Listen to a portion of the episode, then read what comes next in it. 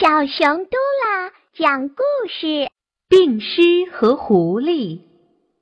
从前有一只老狮子，身体越来越衰弱，捕食越来越困难，有时啊，甚至呼吸也不顺畅呢。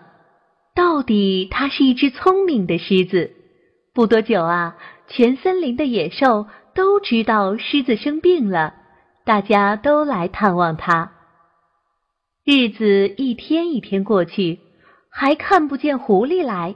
于是狮子便写了一封信给狐狸，信上说：“亲爱的狐狸先生，你好吗？我很挂念你。我生病了，情况很严重，大家每天都来看我，总算有点安慰。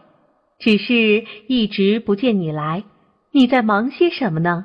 我们一向都是好朋友。”看在多年的交情上，请来看看我吧。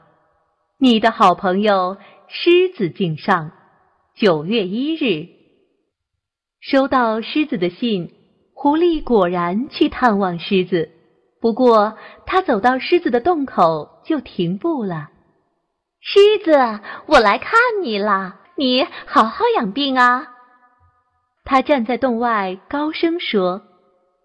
哦，是狐狸吗？进来坐坐吧。狮子说：“哦，不，我不进来，你多休息吧。”狐狸说：“我很辛苦，看来不能痊愈了。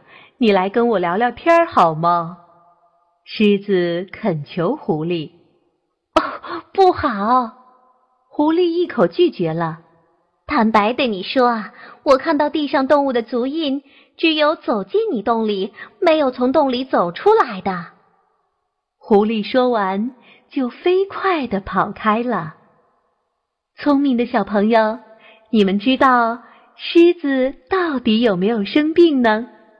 狮子在其中耍的伎俩到底是什么？你知道吗？